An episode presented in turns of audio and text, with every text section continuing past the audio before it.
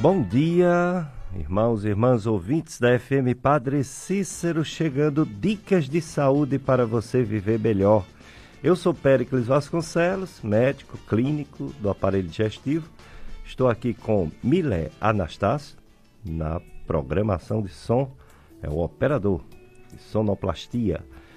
E o programa Dicas de Saúde aos domingos, de 7 às 9, depois a missa aqui no, na Rádio Padre Cícero, do Santuário do Sagrado Coração de Jesus. É um, um, um dia importante na nossa vida, pois é hoje que a Anvisa vai dizer se as duas vacinas vão ser aprovadas para que quarta-feira inicie a vacinação para o coronavírus, pelo menos com uma vacina, né? Porque a outra houve um probleminha ainda não vai começar. Mas tem aí 6 milhões, pelo menos, 6 milhões de doses de vacina para começar na quarta-feira no Brasil inteiro, na maioria das cidades do Brasil, também aqui no Cariri. Então, um dia importante, um dia que a gente tem esperança né, de reverter esse quadro tão drástico dessa doença Covid-19 que está aumentando todo canto, né? Alguns lugares estabilizado e aqui no Cariri que a gente estava tão bem, né? Começando a aumentar os casos também. Depois a gente vai é, atualizar os números da nossa região. Dicas de saúde sempre trazendo informações importantes para a população, para o ouvinte. Hoje nós temos é, nessa primeira parte do programa um assunto muito importante que é a nutrição materno-infantil. É, nós temos uma convidada já aqui conosco. Vocês podem nos assistir no Facebook, FM Padre Cícero 104,5. Aí você nos assiste. Ou pode nos ouvir na rádio Padre Cícero e participar pelo 3512 2000. Você liga, faz pergunta, tira suas dúvidas ou pode mandar mensagem por WhatsApp pelo, por esse mesmo telefone, 3512 2000. Está aqui conosco já a doutora Jéssica Albuquerque. Ela é nutricionista e ela veio falar sobre a nutrição materno-infantil, ela é especialista em nutrição materno-infantil. Então, o tema de hoje é esse. Você pode participar: nutrição para crianças e gestantes. Então, vou agradecer inicialmente a, a Jéssica Albuquerque, nutricionista, por ter aceito mais uma vez nosso convite. Obrigado e bom dia, doutora Jéssica. Bom dia, doutor Pericles. Bom dia, ouvintes. Eu que agradeço esse convite. É sempre um prazer estar aqui. Adoro. Sinto, me sinto muito à vontade. que bom, né? A doutora Jéssica já, já veio outras vezes, ela participou aqui do nosso Agosto Dourado, sobre aleitamento materno. Fez algumas participações e ainda faz até hoje, né? Na FM Padre Cícero. Jéssica Albuquerque, nutricionista materno-infantil. Vamos começar perguntando para ela como é essa especialização. É uma nutricionista que se especializa em abordar gestantes e crianças, mas só bebês assim recém-nascidos. Como é ser uma nutricionista materno-infantil, doutora Jéssica? Bem, é, minha formação é em nutrição, né? E aí a especialização, a pós-graduação é, no público materno-infantil, que consiste em é, a, eu atendo desde as, as tentantes, né, as mulheres que tentam engravidar na pré-concepção, as gestantes, é, também as mulheres que estão em aleitamento, né, principalmente é, a preocupação maior delas é, em relação ao peso, em relação a nutrição adequada do bebê recém-nascido. Também atendo as crianças desde a introdução alimentar até os adolescentes, é, até os 17 anos, né? geralmente com foco no, na redução de peso, né? o ganho de massa muscular, mas até essa idade. Porém, meu público maior são as crianças né, dos, de seis meses até os 10 anos, até 12, 13 anos. Entendi. É, doutora Jéssica, é, em relação à alimentação, como é importante, é, tanto que há uma especialização dentro da nutrição para materno e infantil, o que uma mãe, o que uma mulher, uma mulher que quer engravidar, como você disse, a tentante, né, que ela tenta engravidar, ela tem que fazer uma alimentação saudável. O que seria essa alimentação saudável que vai ajudar ela a ter uma gestação com qualidade, sem problemas? É, no caso da tentante, a gente tem que estar tá muito alinhado com é, o ginecologista para identificar qual motivo ela não está conseguindo engravidar, né? Então, a partir daí, a gente tem o foco da alimentação, se é uma alimentação mais antioxidante, né? se é por conta do peso, se é por conta da deficiência nutricional. Então, é, já é, a deficiência, por exemplo, de zinco, de vitamina D, são coisas simples, mas que interferem diretamente na, na, na, na gestação. Então, a partir daí, a partir da identificação de qual problema, a gente vai partir para uma alimentação que vai suprir as necessidades dela, né? Mas no geral, uma alimentação saudável é aquela composta por frutas, verduras, né? É, redução de industrializados, redução de alimentos com agrotóxico, que também interfere muito, é, redução de bebidas açucaradas, até o próprio doce também, excesso de gordura. Então a gente tem que adequar a quantidade que a, aquela mulher necessita com a necessidade também é, de nutriente e de caloria, né? Para ter um bom resultado. Muito bem, então vejam vocês que estão nos ouvindo como a nutrição é importante é, uma alimentação saudável, sem muitas guloseimas, como a nutricionista Jéssica Albuquerque está falando, sem muitas coisas doces, sem muitos refrigerantes, sem muitas gorduras, agrotóxico, alimentos sem procedência boa, confirmada, é, comer assim, qualquer local, quiosque, no meio da rua, lanchar, ter cuidado com essas coisas que podem não ajudar. A alimentação é importante. Quem não faz uma boa alimentação adoece muito, adoece muito mais. Tanto de doenças agudas, infecciosas, quanto de deficiências vitamínicas e minerais a longo prazo. O amigo ama em todos os momentos. O amigo é um irmão na adversidade. Provérbio 17, 17. Faça parte do clube de amigos da Rádio FM Padre Cícero. Colabore com esta obra de comunicação da nossa região. Continue promovendo o bem. Fazendo seu cadastro, você está contribuindo como amigo da rádio. Você nos ajuda a levar uma programação que de todos os dias educa, evangeliza, informa e alegra. Saiba como ser um amigo da rádio ligando e enviando uma mensagem de texto ou voz em horário comercial para o WhatsApp do Clube dos Amigos 3512 5824. 3512 5824. E você que já é amigo da rádio, nossa gratidão e que Deus abençoe cada vez mais você e sua família.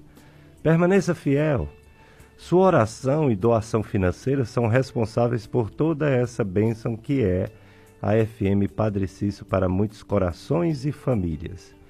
Clube de Amigos, juntos somos mais amigos. Hoje o tema Nutrição Materno Infantil. Presença, nossa convidada nutricionista Jéssica Albuquerque. Ela falou já a importância de uma boa alimentação para aquelas mulheres que desejam engravidar e estão tendo alguma dificuldade, o ginecologista tenta identificar qual o problema e encaminha também para a ajuda da nutricionista, uma alimentação saudável, é, rica em complexo B, ácido fólico, né? Que, uhum. que é um complexo, é um dos, um do, dos da, das vitaminas do B, né? Isso. E é fundamental, né, para a mulher. É para a formação do bebê, até para a concepção também é Evitar muito importante. Aborto, né? Evitar aborto espontâneo, né? Justamente. É fundamental.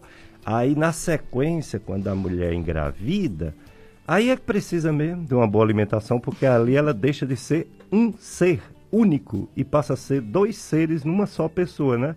Porque ela guarda na barriguinha o seu filho, a sua filha, que virá a nascer se tudo der certo, se Deus permitir.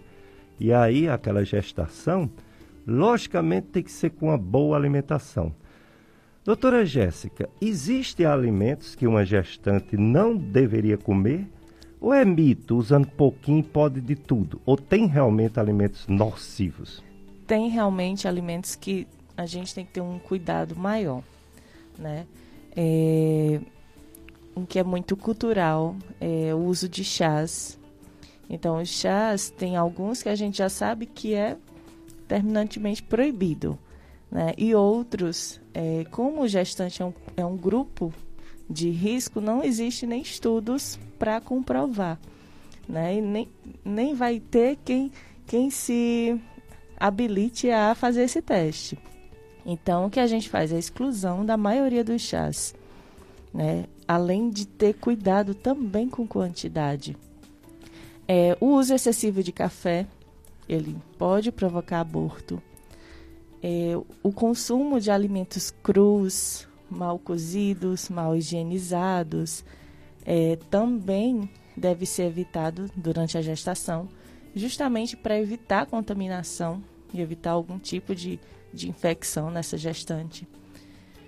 É, o uso também de alimentos doces, né, o, o, excesso de industrializado e de sal. A maioria dos industrializados eles são ricos em sódio. E aí a gestante ela, ela tem mais propensão de ter a pré-eclâmpsia, a diabetes gestacional, né, infecção urinária.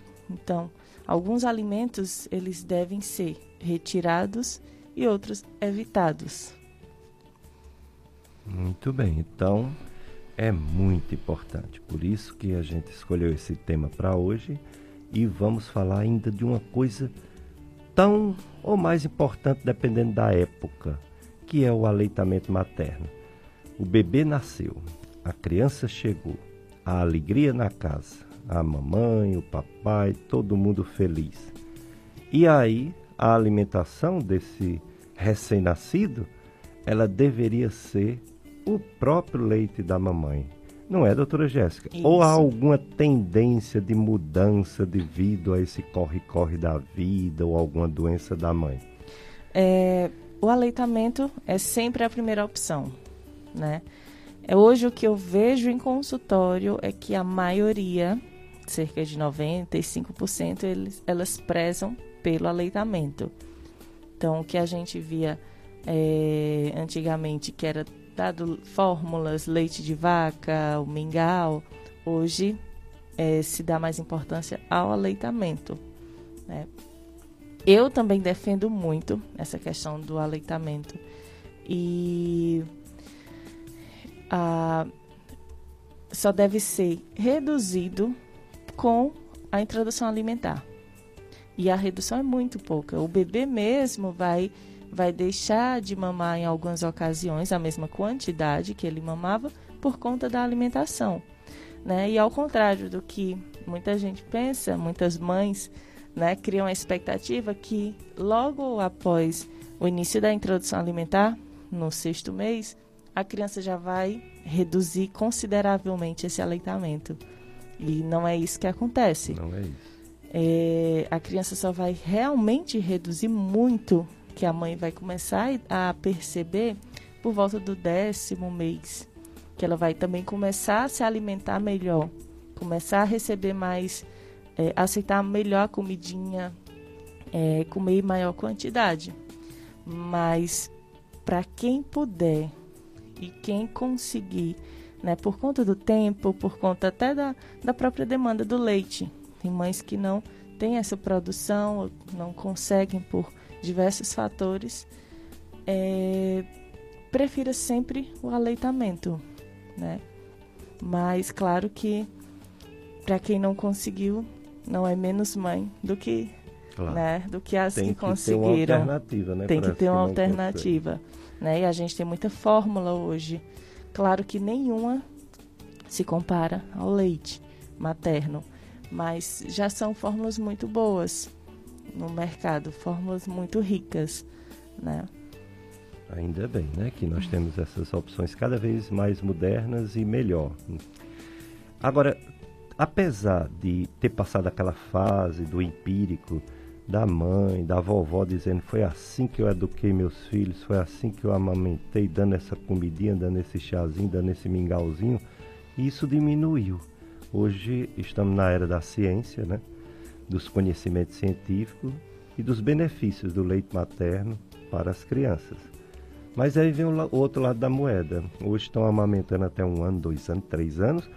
Porém, a gente sabe que após seis meses não é suficiente. Tem que ser introduzido outros alimentos. Não é isso, doutora Jéssica? Isso.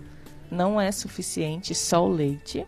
Né? Tem que ter, sim, uma alimentaçãozinha é, frutas e legumes. Após seis meses. Após seis meses, né? Nada de antecipar também. Hum, exato. É, mas é como eu falei, a criança mesmo, ela vai começar a reduzir, né?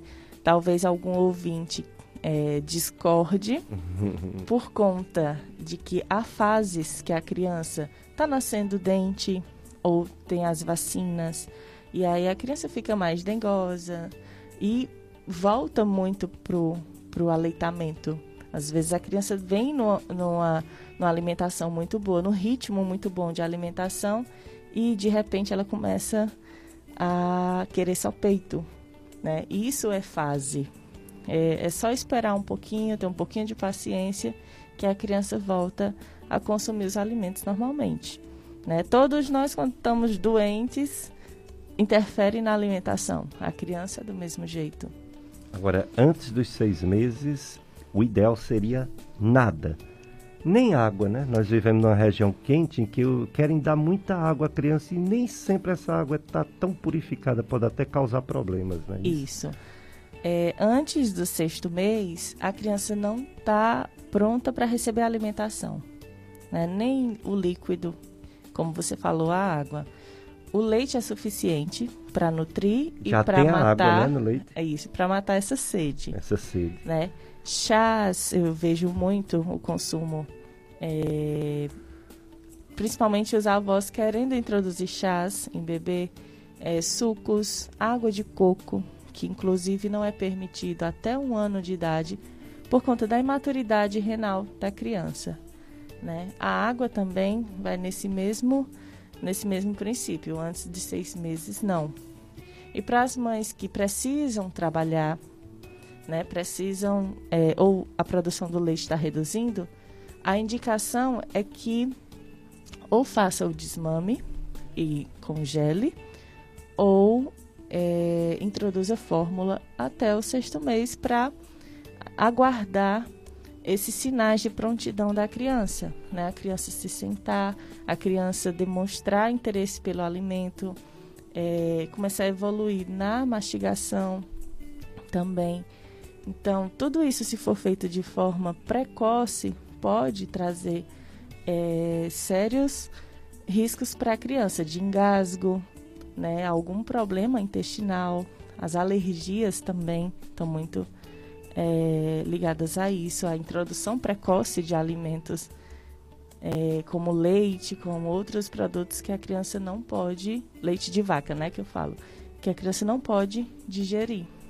É verdade. Vamos ao nosso apoio cultural, Miller. Depois a gente volta entrevistando mais a doutora Jéssica Albuquerque, nutricionista materno-infantil.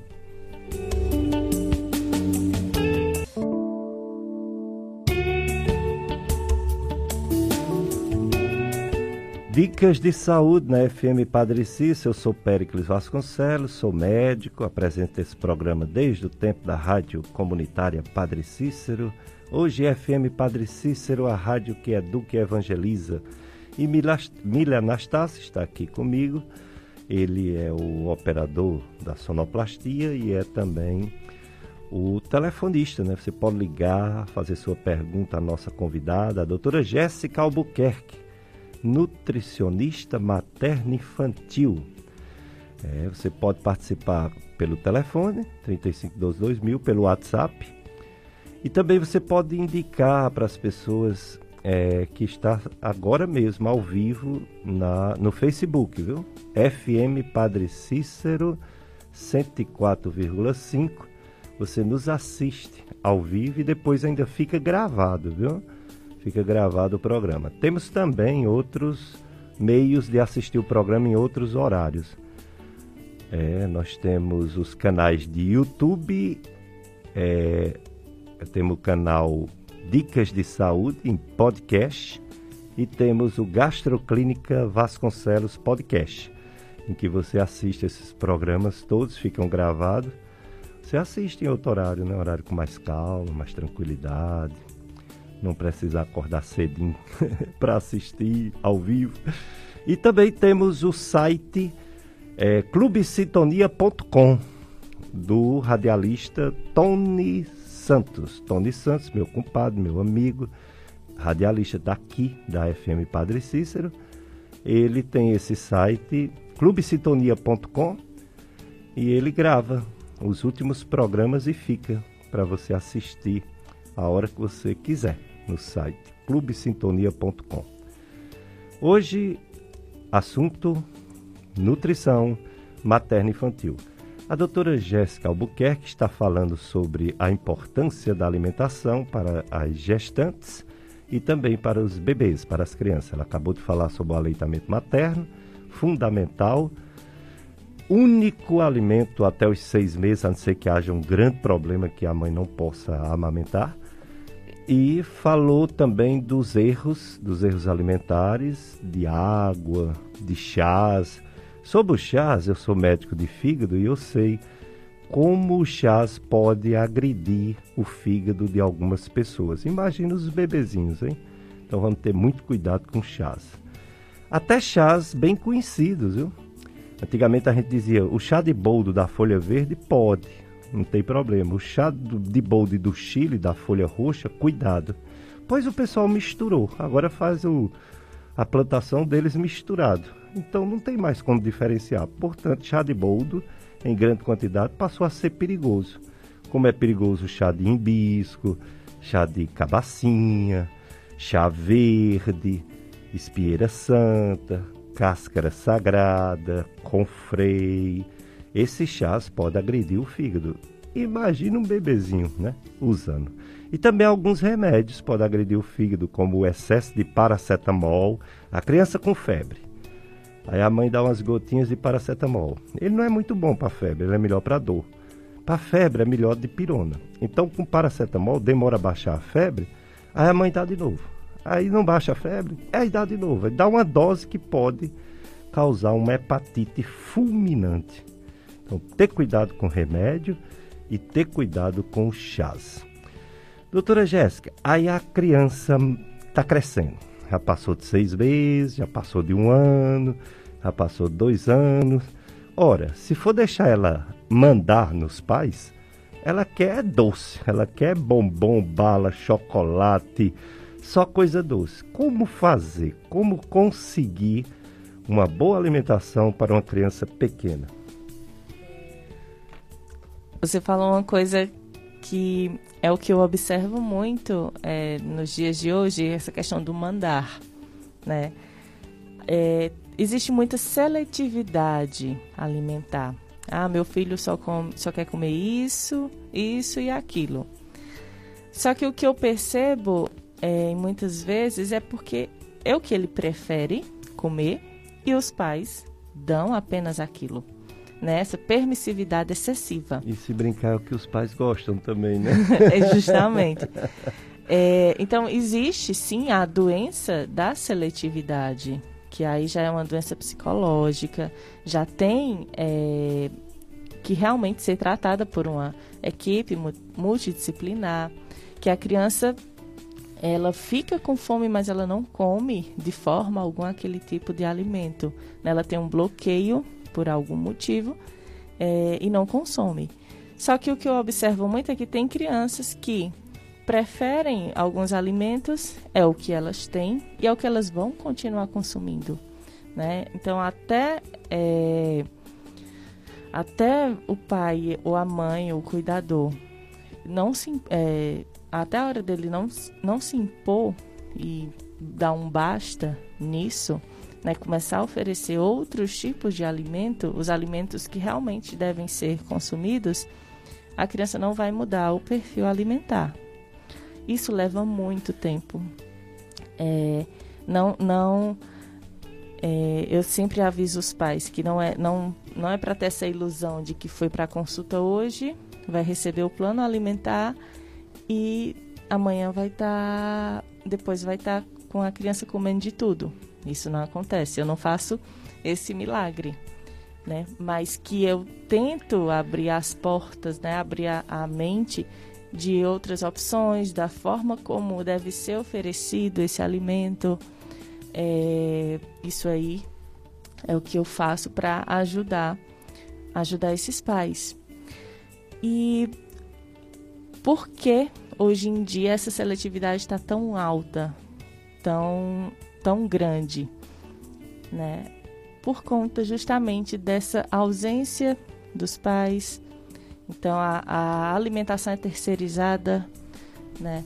A falta de paciência também, muitas vezes, não em todos os casos, eu, eu vejo muitos pais muito pacientes que tentam de todas as formas, todas as preparações, é, mas a criança também ela deve ser estimulada para ter essa curiosidade em experimentar, em conhecer outros alimentos, que muitas vezes elas nem têm a vontade de experimentar.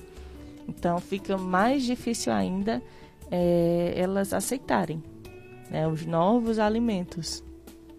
Também. É verdade. Realmente mas os pais têm a obrigação né, de oferecer o que é mais saudável e não deixar as crianças dominarem. Né? Se, elas, se eles perderam as rédeas, não conseguem educar, não conseguem impor o que é melhor para seus filhos, está na hora de pedir ajuda.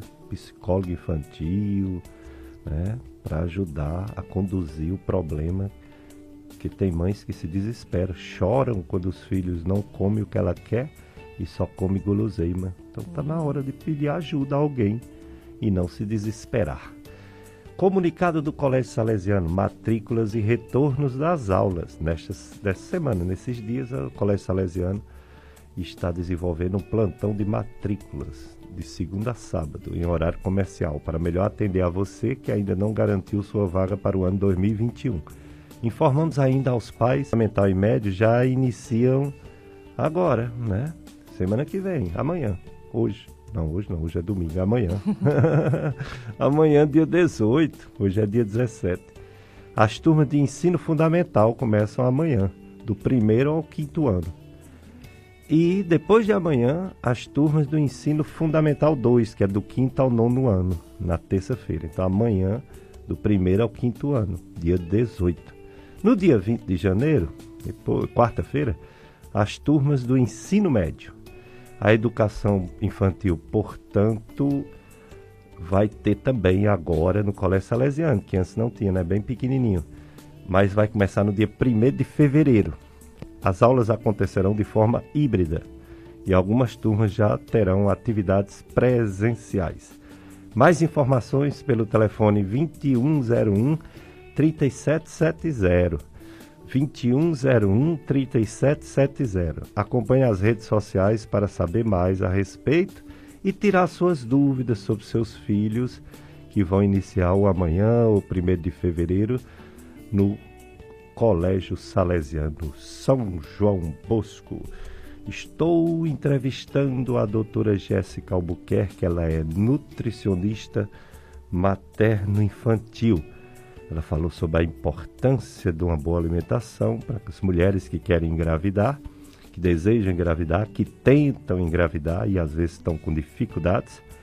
Falou sobre a alimentação da própria mulher quando já, já está grávida, né? Já com o bebezinho no ventre. Falou sobre os primeiros dias de vida na criança, do leite materno, aleitamento, que deveria ser exclusivo, a não ser em situações muito especiais, muito fora do, do comum. E falou também, e vai falar agora também, sobre as crianças maiores. As crianças que já passaram de um ano, dois anos, três anos, cinco anos, pré-adolescentes. A questão dos alimentos, porque é, as nutricionistas, eu já fui, já, já fui ajudado para perder minha barriga e graças a Deus perdi uma boa parte dela com ajuda nutricional. Mas às vezes, quando a gente começa, a gente estranha um pouquinho. É como se a nutricionista fosse vegetariana. e quem não gosta de carne, né? Muita gente, eu acho que a maioria das pessoas gosta de carne. Né? Quando eu digo carne, é, é galinha, é peixe, é porco, é carne de gato também. E a gente tem uma maior dificuldade no comecinho. Depois é interessante, o paladar da gente começa a se acostumar e a gente vai aceitando melhor aquelas folhas, comer folha igual a passarinho, comer folha, comer folha. Doutora Jéssica, não é verdade não, né? A, a, nutricionista não é obrigatoriamente, ela pode ser como é, sentido de vida, mas ela não só ensina alimentação vegetariana, pelo menos a nutricionista de uma forma geral, né? É, cada, cada nutricionista, é, como a gente tem várias, é, vários estudos, várias vertentes, então cada um faz aquilo que acredita, né? Aquilo que é, ele vê resultado. É. Então tem, tem os nutricionistas é, que focam aí na, no frango e na, na batata doce, né? Tem sim a, a nutricionista funcional, que aí ele já inclui alimentos funcionais, né, mais alimentos, é, além do, dos alimentos já conhecidos, grãos, farinhas, né, esse tipo, é, óleos saudáveis. Mas assim, cada um tem o seu, seu modo de, de trabalhar. Vai também do público que atende. É, no meu caso, não, eu não tenho como ser radical se eu atendo crianças né? Ou se eu atendo gestantes que estão numa fase de muito enjoo, muita azia, é, sono. Então, é, eu sempre procuro é, utilizar alimentos que já estão no hábito alimentar, já estão no dia a dia. Né? Alguns realmente têm que ser retirados, dependendo, dependendo do hábito alimentar dessa, desse paciente. Mas eu tento ajustar quantidade, a qualidade, a forma de preparo vai, vai influenciar muito é, na qualidade desse alimento também.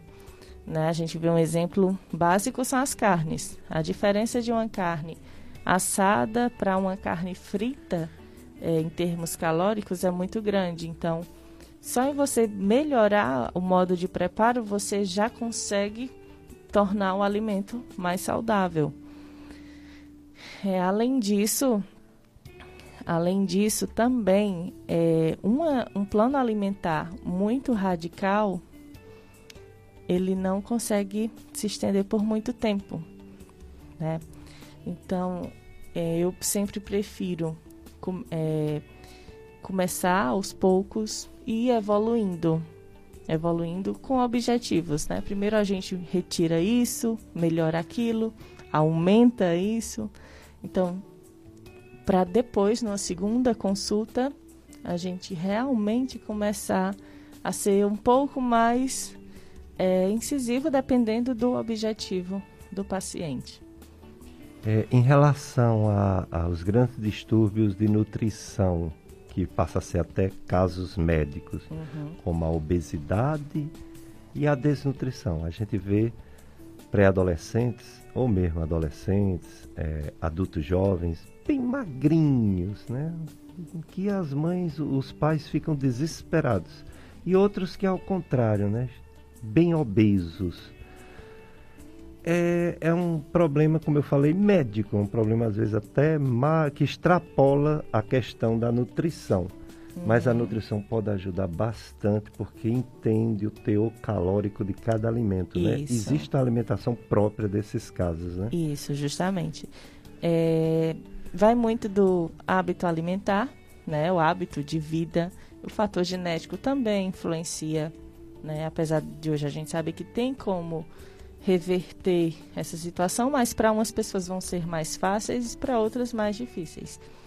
É, Quanto à obesidade ou até a, a, a desnutrição, é, a gente tem como, sim, ajudar perfeitamente com a nutrição, né? com a reeducação desses hábitos, com o ajuste é, de calorias, com a distribuição adequada dos alimentos no, na quantidade, nos horários ideais, né? nos horários corretos para que a gente atinja é, a adequação, né? Para os mais gordinhos, reduza esse peso, né? Para buscando também a qualidade de vida e para os magros demais, né? Que, que chega ao seu peso ideal, até para a questão de desenvolvimento, né? Isso quando acontece na infância interfere muito no desenvolvimento da criança. É então é importante é, observar a qualidade dessa alimentação. Porém, eu já atendi diversas vezes crianças que estavam é, não abaixo do peso, mas bem próximo à, à linha né, de, de, de baixo peso, só que a alimentação era muito boa. E aí a gente tem também que ter um olhar para identificar se isso não seria o fator genético, né? E aí eu não posso é, modificar muita coisa porque já era muito bom a, a alimentação do paciente. É, doutora Jéssica, nesse, nessas orientações que a mídia dá, televisão, rádio, revistas, tudo, o pessoal está consciente de que tem que fazer uma alimentação saudável. Os pais querem isso para seus filhos. Os filhos podem até não querer, mas terminam entrando na, no, no ritmo familiar.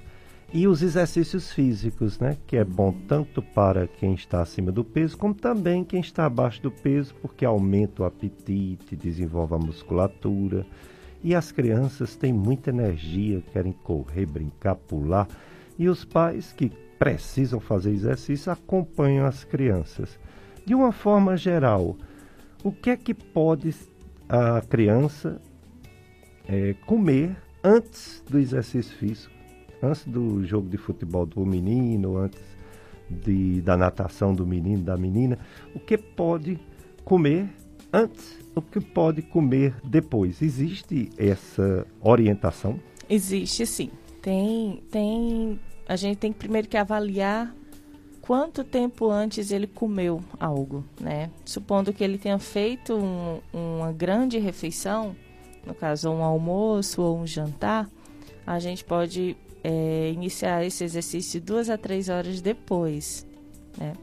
Caso não tenha feito, é, seja é, o objetivo seja fazer uma refeição para logo em seguida fazer o exercício, então é, a gente é, escolhe alimentos mais leves, como as frutas, né?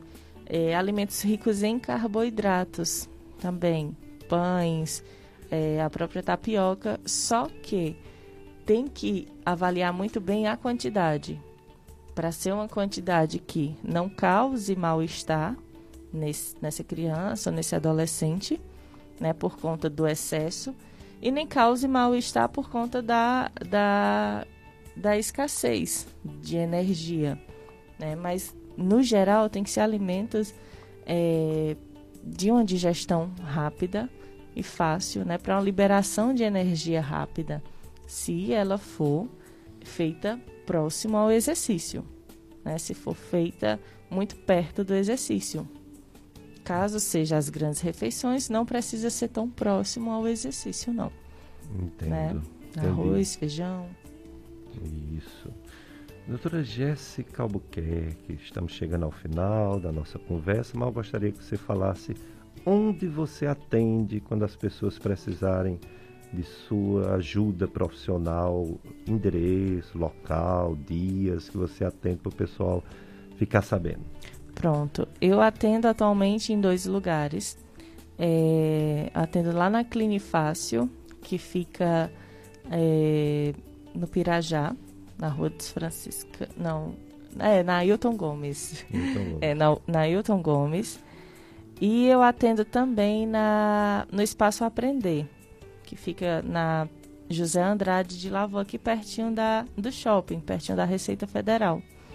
O contato tem no meu Instagram, é, das duas clínicas, para marcação de consulta também.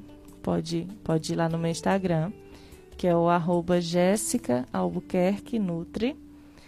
É, além do contato, eu também faço alguns vídeos é, informativos, né? Algumas enquetes, tem receitinhas também, né?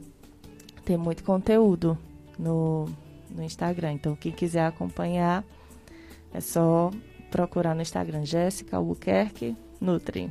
Muito bem. E suas considerações finais sobre quem luta com seus filhinhos que dão um pouquinho de trabalho para comer, o que fazer? Considerações finais, né? É, é não esperar muito, né? Quando notar dificuldade, já procurar um profissional.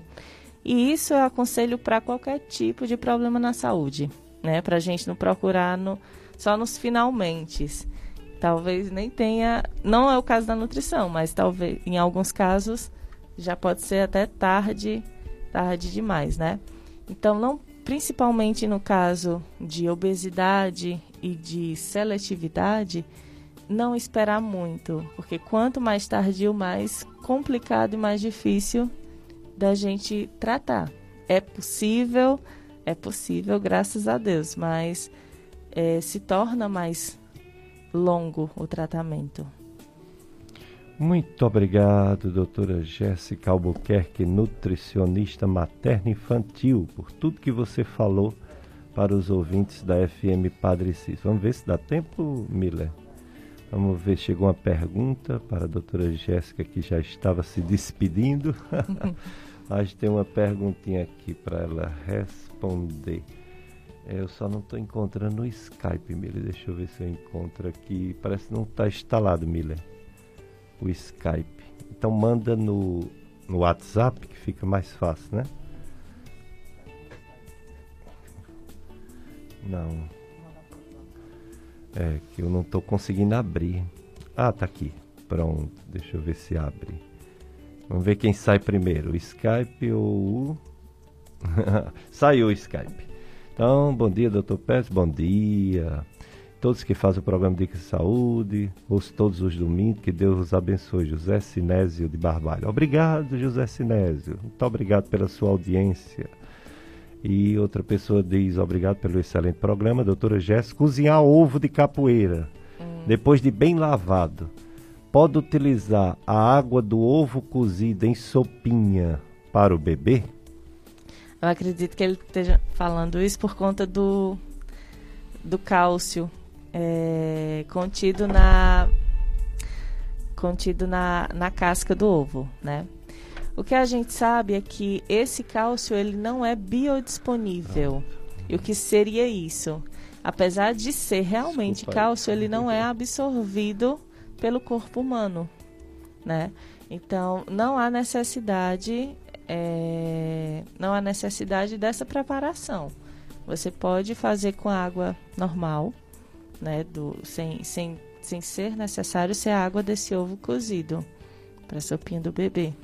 Muito bem, pois mais uma vez obrigado, doutora Jéssica. Vamos ao nosso apoio cultural e daqui a pouco a gente volta com outra entrevista.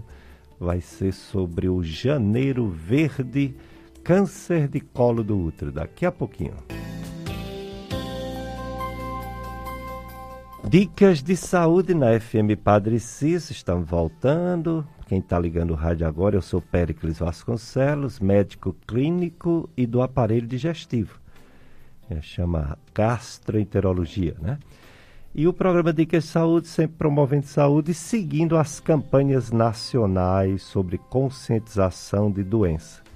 Esse mês de janeiro, várias campanhas, entre elas Janeiro Verde Piscina. Verde Piscina deve estar cheio de lodo, né?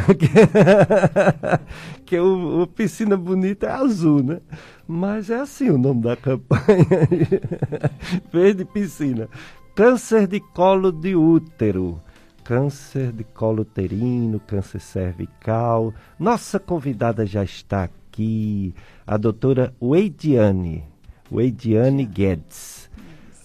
Então, doutora Weidiane Guedes é ginecologista, obstetra.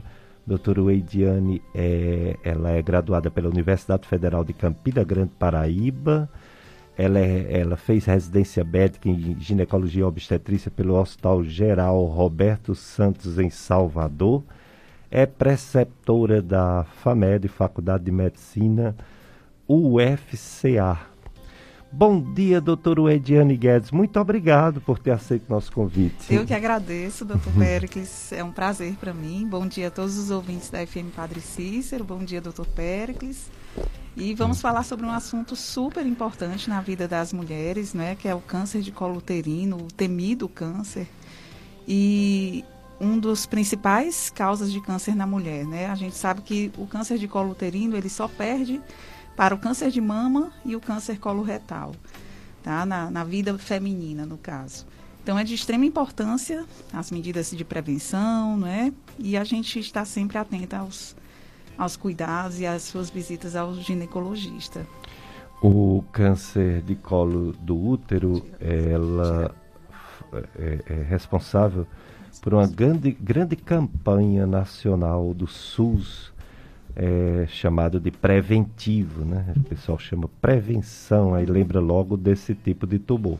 Em algumas regiões do Brasil e algumas regiões do mundo, esse câncer está diminuindo bastante, graças a Deus a ponto de ter cânceres depois da mama, cânceres como do intestino, que tem mais casos em mulheres do que o próprio Isso. câncer de colo do útero. Isso. Mas nossa região, nordeste do Brasil, a gente ainda não pode comemorar, ainda tem muitos Isso. casos, não é isso, doutora Ediane? Com certeza.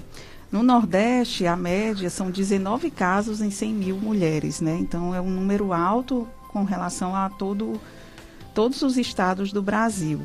Né? E isso se deve a tanto é, ao desenvolvimento né, econômico também. Né? As pacientes às vezes não têm acesso à saúde, não têm acesso a realizar seus exames de prevenção anualmente e até mesmo cultural, assim, elas têm um ritmo de vida muitas vezes de trocas de parceiros com muita facilidade, iniciam a vida sexual muito cedo, até mesmo antes dos 16 anos.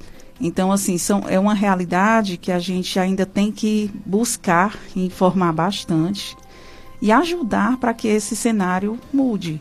Né? Então, precisa muito da atenção familiar, não é? da orientação de, dos pais. E essa questão de liberdade demais, que muitas adolescentes hoje em dia vivem, não é, assim, pelas redes sociais, assim, a gente vê que as pessoas não temem mais doenças, né? Então vão trocando de parceiros, vão, vão vivendo, curtindo aí a vida sem lembrar de usar preservativos, né? Então isso é um dos pontos principais que, na minha opinião, é, assim, ajudam bastante para que na região Nordeste, infelizmente, seja um índice alto. É, se por um lado houve uma conscientização de que a maioria das mulheres realmente vão na ginecologista e fazem os exames preventivos, Isso. por outro lado houve essa liberação Isso, sexual, né? Com certeza. Em que é, muito cedo de se dizia quando fazer o primeiro exame, quando tiver vida sexual, ora. As pré-adolescentes, adolescentes já estão iniciando vida Isso. sexual muito precoce. Pelo Ministério da Saúde, deve-se iniciar a prevenção a partir dos 24, 25 anos assim, é impossível a gente orientar dessa forma, porque realmente as meninas começam muito cedo. Eu que trabalho em maternidade, vejo o quanto tem meninas de 14, 15 anos, corriqueiramente. Toda semana nós fazemos um parto de uma menina dessas. Então é uma realidade muito presente ainda, né? Então, essa, isso deveria mudar. Eu, eu sou uma das que, talvez, a médica careta, né? Mas não é isso, é questão de saúde mesmo, é questão de deixar as coisas acontecerem no seu tempo, né? Assim, é, dar tempo para as suas fases da vida, né?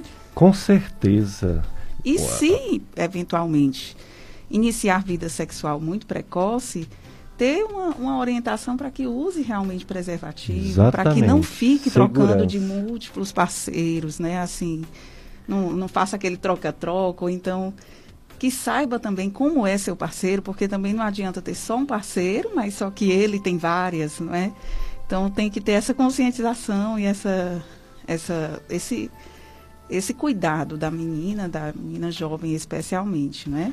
É verdade. A promiscuidade ela traz inúmeras doenças e uma delas é essa, o câncer. Tem muitas doenças sexualmente transmissíveis, a temível, o temível HIV, HIV que pode levar a AIDS. Né? Eu não sei se o senhor percebeu, doutor Pericles, como aumentou um pouquinho né, a questão do HIV. Entre os jovens. Entre os jovens, né? E a gente vê que realmente esqueceram de falar, assim, as campanhas mesmo de uso de preservativo deram uma diminuída, né? Antigamente teve um período que era muito incisivo, né? A questão de, de ficar incentivando o uso de preservativo. Hoje em dia está todo mundo muito livre, muito... Ah, o bom mesmo é curtir a vida. Isso não... Eu não sou a favor e eu acho que tem mesmo que haver muito, muita conscientização principalmente para as nossas jovens, né? Para os nossos jovens, meninos também. Também, não adianta Com só certeza. educar as meninas se os meninos continuam por aí. Quer dizer, a mãe que, aquela, aquela frase popular, a mãe que segura sua ovelhinha e de, ah, solta seus é cabritinhos, é elas é, vão depois é colher os né? resultados, né? Porque eles também vão causar problema em pessoas e vice-versa, vão trazer problemas para eles pra também. Para eles também, que a gente tem que lembrar que o HPV ele também causa câncer de pênis, né? Exatamente. Embora não seja tão falado e, e não seja tão comum, mas a gente sabe que ele pode também repercutir na, na câncer de garganta. Câncer de garganta é, né? pelo sexo oral. é, exatamente. Justamente. já uma pergunta para a doutora Widiane. A ouvinte ela dá, deseja bom dia para doutor Pérez obrigado. Uhum. para mim e para todos da rádio obrigado. Mila está agradecendo também. E ela diz assim Doutora Widiane, o que dizer das meninas que estão com o útero formado? Deixa eu ver se eu entendi que dizer das meninas que não estão com o útero formado para engravidar, né? E engravida, né? E o câncer uterino, se não tratar precocemente, se não tratar precocemente, pode, acho que ela quer dizer, pode complicar, pode ter o câncer avançado, pode uhum. levar à morte. O que seria de fato câncer uterino? Essa doença. Qual a causa dessa doença? Doutor Idiana, é a pergunta da Maxilene. Pronto, Maxilene, bom dia. É, com relação, primeiramente, à questão de engravidar com útero muito jovem, né? Assim, se ela engravidou, teoricamente, é, o organismo dela vai conduzir. Se, é uma gravidez de alto risco, né? Em meninas muito jovens, a gente sabe disso, mas pode prosseguir, né? Dependendo, a não ser que seja uma situação de estupro, a, a, a, a paciente tem o direito de realizar aborto, né? Infeliz, não sei, não sei nem o que dizer, se é infelizmente, eu, mas ela tem esse direito, tá? Com relação ao câncer, o câncer uterino, de colo de útero, ele não é um, uma situação que surge imediatamente. Então, ela demora. Geralmente tem lesões pré-cancerígenas, que elas evoluem entre 8 e 10 anos para se manifestarem. Então, por isso, quem inicia vida sexual ativa é, muito precoce, deve também iniciar as medidas de prevenção precocemente. Além disso, a gente, graças a Deus, desde 2013, dispomos no SUS das vacinas, né, das vacinas contra os principais subtipos de HPV, né, que é o 6, 11, 16 e 18, que é a vacina quadrivalente, que ela pode ser feita em meninas entre 9 e 13 anos de idade e deve ser feita em duas é, duas dosagens, né? Em duas, com a diferença de seis meses.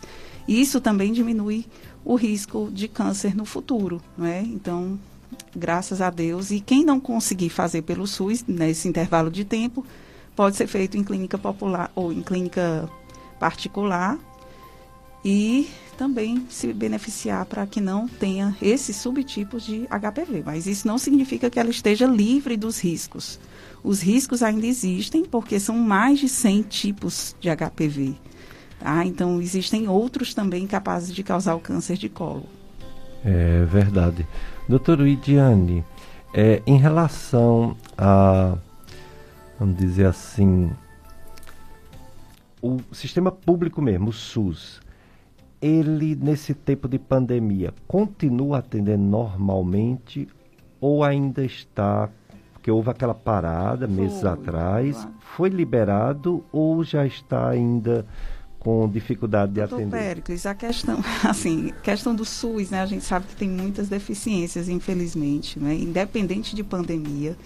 Na pandemia piorou bastante, a gente percebeu isso, lógico.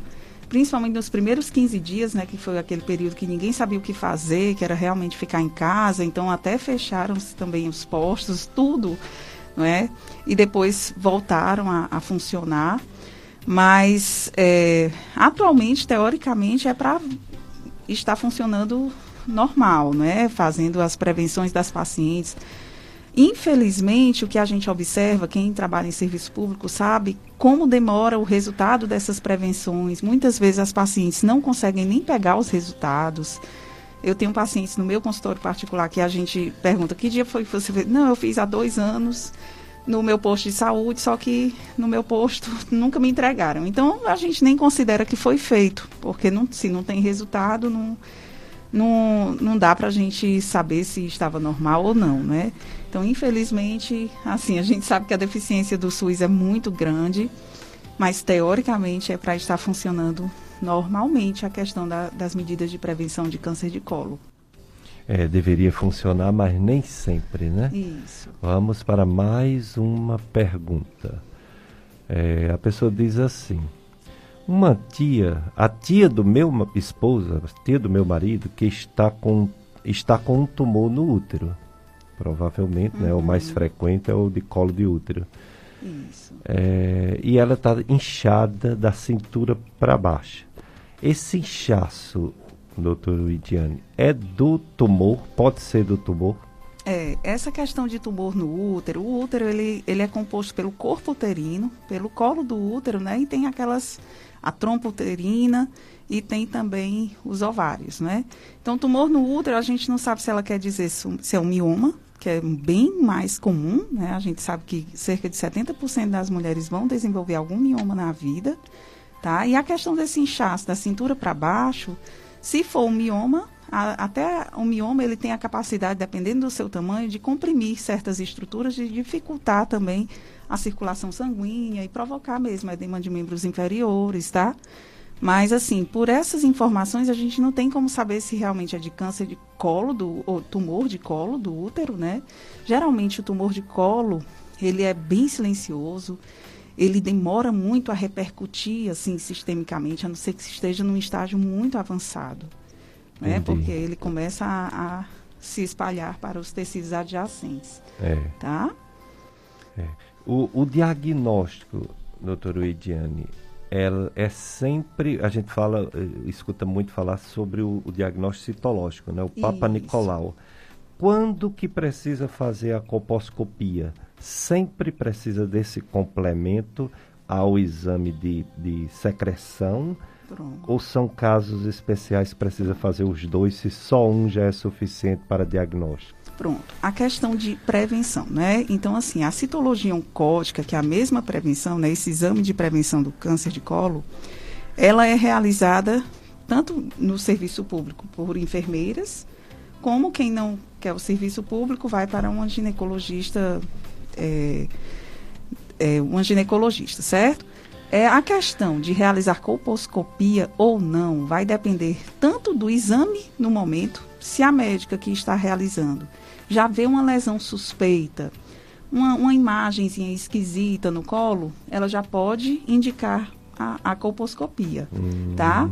Ou bem. então se a citologia der alterada, certo? Se vier assim, é, ascos, né, uma lesão indeterminada, você indica fazer uma colposcopia. Se vier é, lesão de baixo grau, indica realizar colposcopia com biópsia, tá? Então, sempre vai depender do exame no momento da, da, do médico que está avaliando ou então do resultado da própria citologia oncótica. Porque a biópsia é na colposcopia, Isso, né? Isso, a, a biópsia... citologia oncólica não é ainda a biópsia. Não, a citologia é só aquele examezinho da escovinha e da espátula, certo? É o exame básico que a gente fala. A colposcopia não, precisa ser realizado por um ginecologista capacitado, não é? Ela é realizada através de um de um equipamento chamado colposcópio, que ele aumenta a imagem várias vezes, geralmente 16, 20 vezes, tá? Podendo fazer com que nos direcione a biópsia, né, daquela lesão específica alterada. Mas tá? existem casos que só nesse exame mais superficial, sem a biópsia, já faz o diagnóstico devido à demora de conseguir a colposcopia já faz o tratamento cirúrgico ou não? Pronto. É, isso vai depender de quem esteja acompanhando. Assim, no serviço público, a gente não tem como fazer isso, né? Mas no, no, no atendimento de consultório, a gente consegue já. Viu uma lesão suspeita, já pode até tratar imediatamente, hum. né?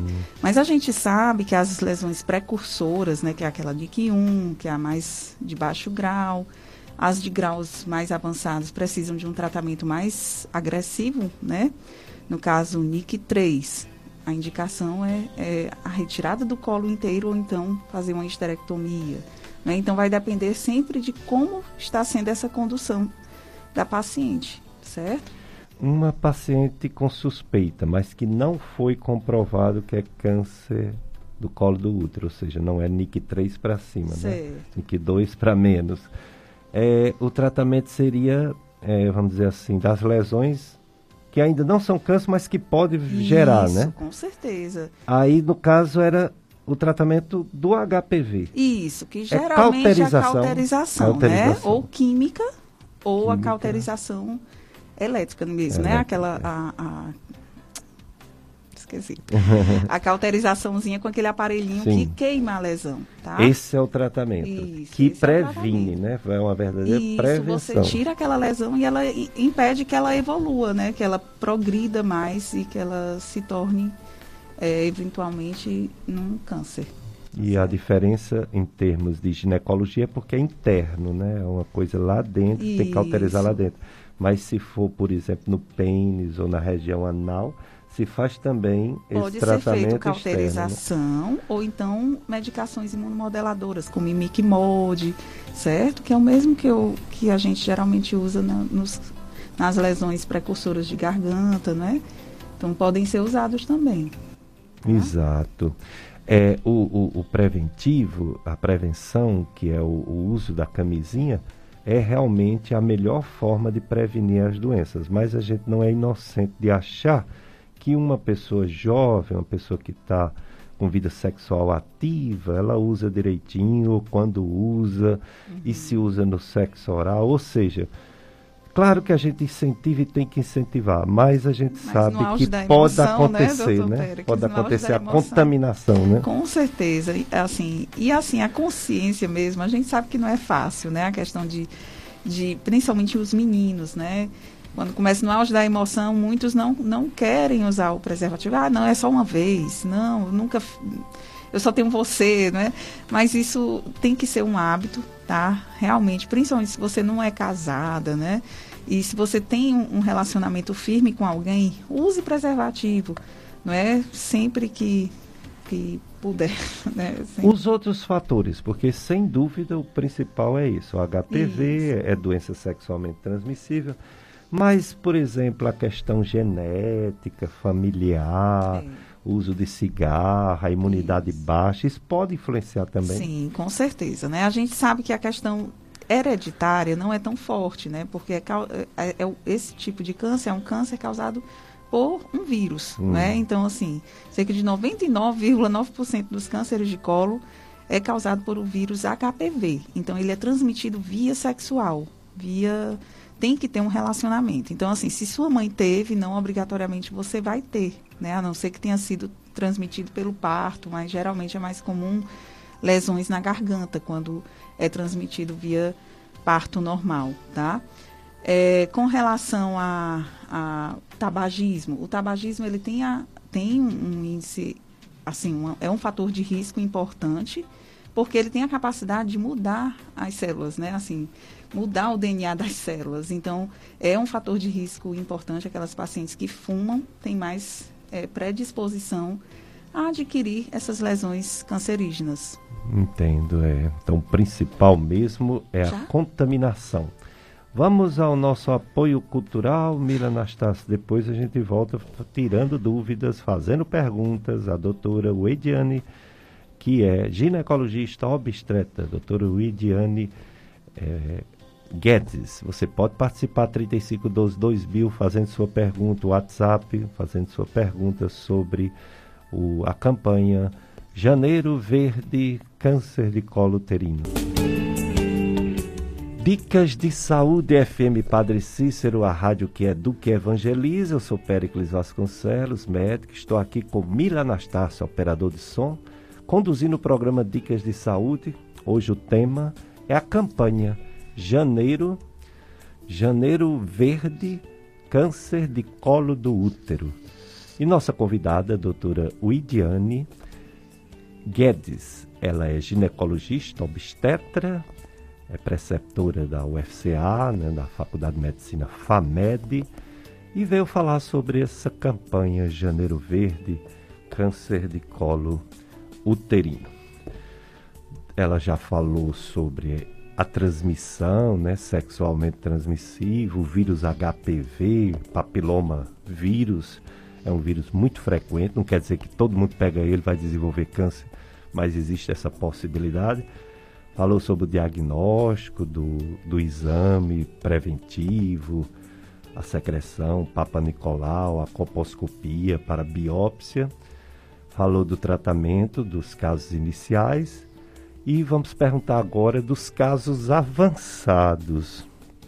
Doutora Widiane, uma mulher descobre que tem câncer de colo do útero, diagnosticado, avançado.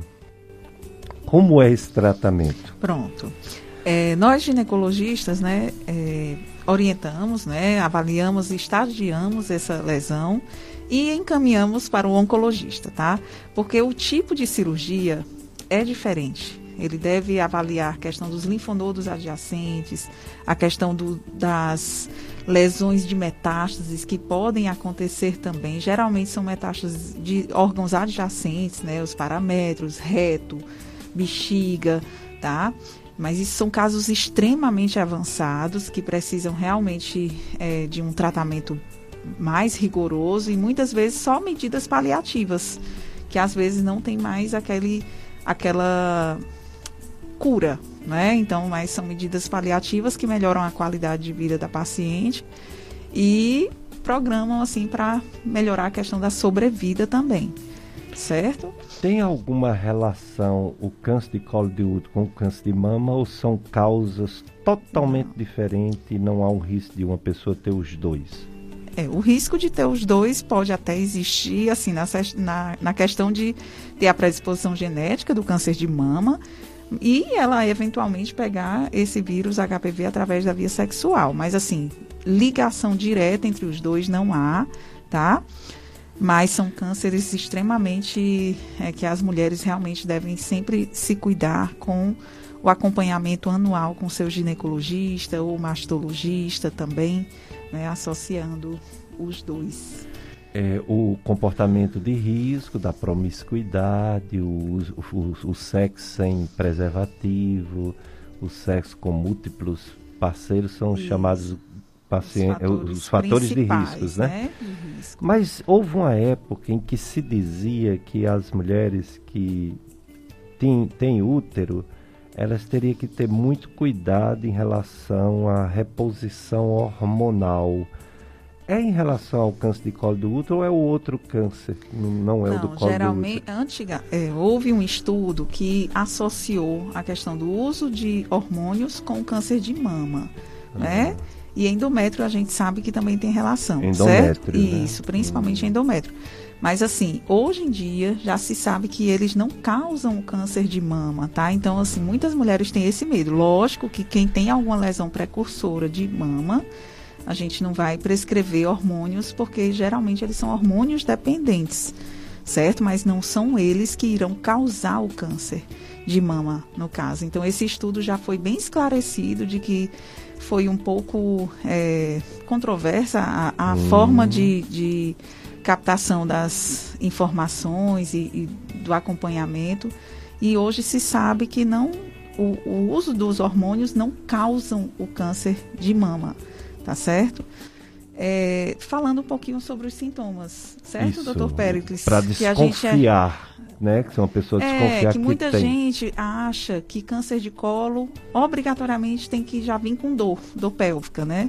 Então, assim, muitas pacientes chegam no nosso consultório com queixas de dor e já ficam em pânico, achando que estão com algum tipo de câncer na região pélvica, né? Inclusive pacientes jovens, tá? Mas a gente sabe que a maioria das lesões precursoras do câncer de colo, elas não causam dor nenhuma, não causam sintoma nenhum, tá? São extremamente silenciosas, elas geralmente convivem com você em torno de 8 a 10 anos, tá? A média de idade de uma mulher diagnosticar mesmo um câncer de colo é em torno dos 30 anos de idade, tá? Então, por isso que é importante a gente sempre estar tá de olho nessas lesões precursoras antes, né? Fazer a prevenção o quanto antes, se você iniciou vida sexual muito jovem. E fazer esse acompanhamento para rastrear, gente. O importante é rastrear, é não, não se abandonar, né? Ficar sempre é, acompanhando com a, o seu colo do útero, tá? Quando a mulher, quando essas lesões avançam muito, que já, já são vários anos, é muito raro que ocorra em menos de dois anos um avanço tão, tão exagerado, certo? Aí, aí sim pode haver o principal, a principal queixa, que é a questão do sangramento na relação, sangramentos do nada no meio do ciclo, um sangramento sem causa aparente. E quando a gente vai avaliar, já existe alguma lesão mais significativa no colo, tá? Então, por isso que toda mulher que tem sangramento fora do período menstrual ou sangramento na relação sexual, é sempre importante avaliar o colo do útero. Nunca tenha essa queixa e permita que não seja visto o seu colo do útero, certo? Então, às vezes a gente, eventualmente, graças a Deus hoje em dia os médicos estão bem orientados com relação a isso, mas algumas vezes eu já atendi pacientes que vieram com queixas de sangramento, sangramento, sangramento, mas ninguém avaliou o colo do útero dessa paciente. E quando nós fomos dar uma olhadinha né, nesse colo, ele já estava todo tomado da lesão. Tá? Então é super importante essas pequenas queixas e esse cuidado com o colo do útero. É verdade, é a doutora Widiane falando sobre é, a campanha Janeiro Verde Câncer de Colo do Útero. Doutora Widiane, é, eu atendo muita gente e as senhoras de uma certa idade, elas, uma boa parte delas já fizeram esterectomia. Mas a gente sabe uhum. que as coisas mudam, né? Antigamente as mulheres tinham muitos filhos, né? E hoje em dia menos. Hoje em dia a gente não vê essa indicação tão frequente. O que mudou o conhecimento da medicina? Qual foi a evolução para ter menos cirurgia, menos retirada do útero? É, antigamente, eu conversando até com colegas é, do senhor, doutor Clemi, hum. é, antigamente, inclusive, é, cistos de ovário muitas mulheres tiraram o ovário Meu por Deus, conta de cisto, porque antigamente não tinha tanto conhecimento. Já se via um cisto, já achava que era. Mioma, né? É, mioma. o mioma já é. Até hoje ainda tem muito disso. Assim, a gente recebe muito em consultório paciente assustadíssima porque deu um miominha pequenininho, numa localizaçãozinha inocente ali, tá? Então, é, a questão de diminuírem o, os números de cirurgias, eu acho que principalmente pelo bom acompanhamento, tá? Um bom acompanhamento, uma boa indicação cirúrgica, a gente sabe que muitas vezes a presença de alguma nodulação no, no útero, alguma, alguma alteração, não é tão prejudicial à paciente quanto o risco cirúrgico, tá? Então, assim, a gente só indica uma cirurgia em casos de extrema necessidade, né? Realmente que esteja interferindo na qualidade de vida dessa paciente ou então pondo em risco para uma, um problema maior, tá certo? Então, realmente a questão de indicar cirurgia deve ser muito bem indicada. Então, desconfie daquele médico que já viu alguma coisa e já diga, ó, oh, isso é cirúrgico. Sempre peça uma opinião a mais, tá? Porque o risco cirúrgico existe, tá? E principalmente em pacientes também de uma idade mais, né? Tem uma indicação precisa e mais coerente. Exato. É, a doutora Ediane veio falar sobre o câncer de colo do útero. E o coronavírus está aí, infelizmente, é, aumentando no Brasil todo. Ontem foi mais notificação de 1.059 mortes, casos novos mais 62.452, dando um total de casos novos já de 8 milhões 456 mil e de mortes no Brasil 209.305. Puxa, quase a população de Juazeiro do Norte. Isso, é. Demais. É, houve uma instabilidade, graças a Deus, mas ainda está aumentando. No Brasil, um aumento de 11% se considerar só uma semana e de, de mortes e de casos 6% se considerar uma semana. Aqui no Juazeiro a gente teve um período longo sem mortes, mas essa semana teve duas mortes, semana passada teve uma. É, depois de um período longo, de quase 18 dias sem notificações, veio essas três notificações. Duas essa semana de morte e uma na semana passada. E de casos, a gente tinha uma média, né, pelo menos até a semana passada, de 14 casos novos dia. E aumentou para 35 casos dia, em média. É um aumento de 150%. A tal da segunda onda que demorou a chegar aqui. Aqui demorou a chegar a primeira onda, quando Fortaleza estava muito ruim a situação. E agora parece que está chegando a segunda onda, porque o pessoal não faz mais o necessário, né? As máscaras, a higienização adequada, o distanciamento social, teve essas festas de final de ano, e aí a consequência depois de 15 dias estourar, né? Depois de um mês, 150% a mais de casos novos. No estado do Ceará houve, depois de um período muito complicado da segunda onda, houve uma espécie de estabilização. A média de morte em todo o estado por dia são 10, 10 mortes. Semana passada eram 18, então diminuiu um pouquinho. E também o número de casos novos, esse não, esse não diminuiu não, foi para aumentar um pouquinho. 1.238 dias, semana passada era 1.181. Então foi para aumentar um pouquinho.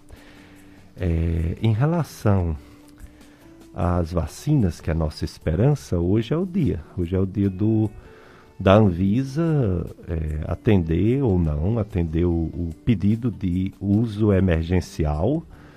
É, não deu certo os 2 milhões de doses da vacina da Oxford para começar. Vamos começar com o Coronavac mesmo. Melhor do que nada. Vamos para frente. Vamos, vamos, tomar todo mundo para compensar. E 6 milhões de doses para o início. Parece pouco, mas é um bom início. Porque se vacinar os profissionais de saúde, profissionais, as pessoas de mais de 75 anos, as que têm mais de 60 anos com alguma doença importante, né? Os indígenas que não têm imunidade. Já é um bom início e se Deus quiser, é. em abril, em maio, em maio, em junho, a gente vai ver o impacto da diminuição das mortes e dos casos a intenção é agora, né? Dia é. 20 de janeiro, né? Agora, no quarta-feira. Né? Hoje, se hoje a Anvisa concordar com o Coronavac, os, as, a, os 6 milhões de doses já estão disponíveis. Uhum. E vai começar aqui no Juazeiro. Já chegou os malotes, já chegou uhum. as seringas. Quarta-feira, se Deus quiser, no Brasil todo começa já essa inicia, vacinação. Né? E vamos tomar, pessoal. O Papa já tomou, viu? A rainha, né? A rainha, o, o marido da rainha, rainha que não é o rei, mas é o marido da rainha. Isso. é, ora, mais de 30 milhões de pessoas já tomaram essa vacina, pessoal, e não morreu ninguém. Então vamos é, tá tomar, vamos bem, tomar. Né? Ah, mas o, alguém andou dizendo que era perigoso. Conversa, uma reaçãozinha alérgica boba. Quem mata é o vírus, né? A vacina não. Vacina Isso. é a nossa esperança. Vamos tomar para virar esse jogo, porque a gente está perdendo de goleada, viu? Esse jogo matando nossos parentes. Eu perdi uma prima, como eu já disse aqui na rádio. É, dói muito perder um parente, perder um amigo, meu amigo é, que, que faleceu agora há pouco. Eu senti muito, né? O Normando, os meus filhos moraram com os filhos de Normando em Fortaleza. Uhum. E a gente é muito, muito amigo, triste. muito amigo, muito amigo. Mas a gente vai se encontrar no céu, Normando, é. com certeza. E vamos se vacinar, porque ninguém quer ir antes do tempo, não, né? A gente quer se vacinar para. se fazer ainda, né, doutor Não é? Tem muita coisa, não podemos antecipar a morte Com de certeza. ninguém. E a, a condição agora é todas as pessoas que puderem se vacinar. Para que quando atingir 50%, 60%, né? É, 60%, 70%, haver uma imunidade coletiva. coletiva. Né? Edeleide, bom dia, Edeleide. Ela diz assim: Doutora Weidiane Guedes, você é muito boa, generosa, atenciosa. Ah, fazia tratamento da minha endometriose quando ela estava no Hospital São Lucas. Sempre me assistiu muito bem. Que Deus abençoe, ah, doutora Ediane. Que linda, Edileide. Obrigada, viu? Um prazer lhe acompanhar. É, infelizmente, eu atendia na, no São Lucas pela FMJ é, mas precisei sair por motivos de força maior, mesmo para dar assistência aos meus filhos, né? Para quem não sabe, eu tenho dois filhos. Eu me organizo muito para dar assistência a eles e ao meu trabalho, ao meu esposo também. E para quem é mulher sabe que não é tão fácil essa vida, não é? E estou grávida de novo, em primeira mão aqui na rádio. Parabéns, Vou falando aqui para todos. Que maravilha. Estou é, muito feliz, você mãe de três. E obrigada por sempre estarem comigo. Eu sou muito feliz pelas pacientes que eu tenho. Tenho muita sorte de ter sempre pessoas especiais na minha vida. Nos dias de hoje, uma pessoa ter três filhos é um é muita coragem, de Deus. né, doutor? É coragem e é bênção. É bênção, porque Mas é uma, bênção. É uma mistura de medo que algumas mulheres, Isso, alguns casais claro. têm, com problemas de saúde, problemas, de doenças autoimunes. Não, e assim, no auge de uma pandemia, não é, não é assim... É, no, na, no momento que eu soube da gravidez, foi uma gravidez meio que planejada, mas não tão planejada. mas a gente fica muito assustada, né, por conta da, da situação que a gente encontra mesmo no mundo. Mas a gente coloca nas mãos de Deus, eu acredito muito nisso. Eu acho que se Ele mandou é porque é para dar certo e é para acrescentar mais na minha vida. Doutora Weidiane, essa doença, se ela chega, tem que ser feito algo rápido. E tem muita gente, tem muitas mulheres que pararam de fazer a visita à ginecologista que fazia, que deveria fazer anual, com medo de pegar o coronavírus. O que é que você pode dizer para essas pessoas que estão com esse medo e que pode ter um desfecho desfavorável? Isso. Assim, doutor Péricles, eu sempre oriento, a gente já está conhecendo um pouco mais essa situação, né? Lógico que agora aumentaram um pouco mais os casos. Mas, assim, eu sempre oriento, cuide da, da questão da, do uso da máscara, ande sempre com seu álcoolzinho pertinho da, da, na bolsa, tá?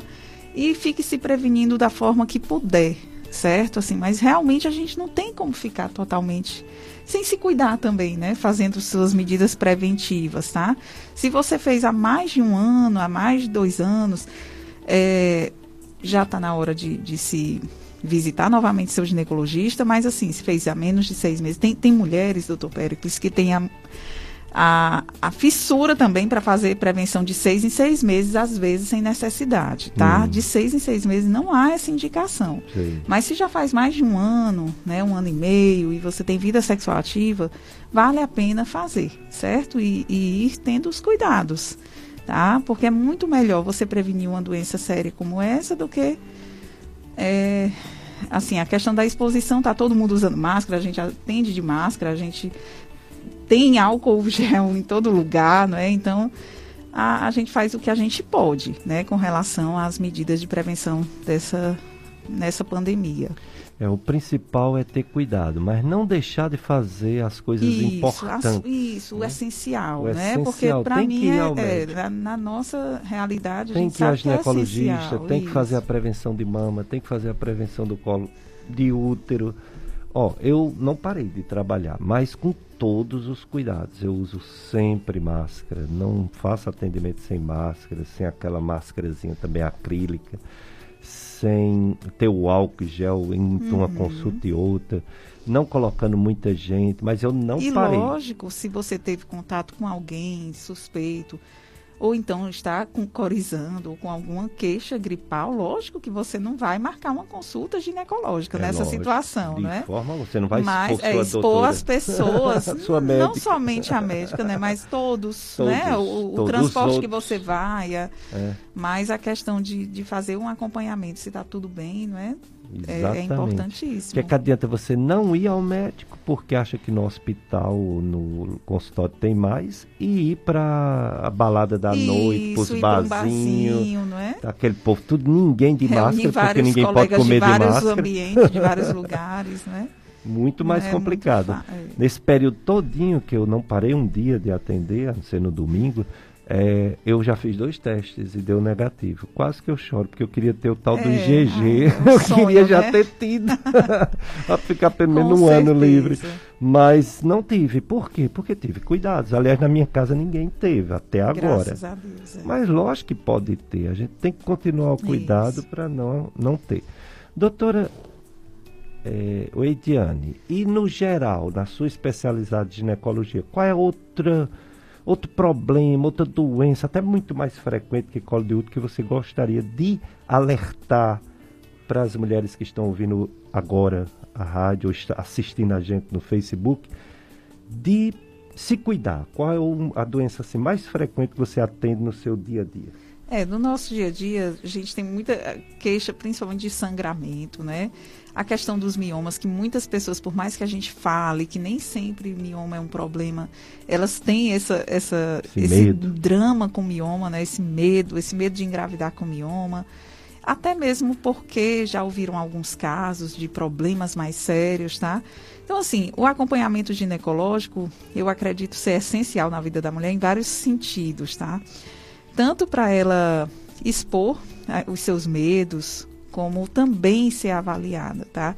Questão de corrimentos, existem vários tipos de corrimentos. Tem os corrimentos que são super benignos, né? Que são aqueles corrimentos fisiológicos que nós falamos, que são aqueles branquinhos, sem odor, sem mau cheiro, sem mau cheiro nenhum e sem coceira, tá? Mas existem outros que provocam muita coceira, que já causam uma coloração diferente. Então, assim, buscar ser avaliada para ser vista mesmo, para excluir outras patologias, né, outras bactérias que possam prejudicar, inclusive na fertilidade da mulher, que é o caso da clamídia. Então, algumas mulheres às vezes têm clamídia e não sabem e podem até ser prejudicadas com relação à infertilidade, que é uma das bactérias que podem causar infertilidade na mulher. Exatamente. Certo? Doutor Ediane, muito obrigado por ter aceito nosso convite. E quando uma pessoa quiser falar com você, tirar dúvidas, fazer uma consulta, onde você atende? Pronto, eu atendo no Dr. Center, é o meu local de, de consultório mesmo. Eu atendo às segundas, qui, segundas, terças e sextas, tá? E pode ser marcado tanto pelo Doctors 3115 mil ou pelo WhatsApp 992277268, certo? Então, assim, podem me acompanhar no Instagram. Eu sou a diva das lives. eu gosto muito de interagir com os, com os seguidores no Instagram. A gente tenta passar o máximo de informações que a gente puder por lá.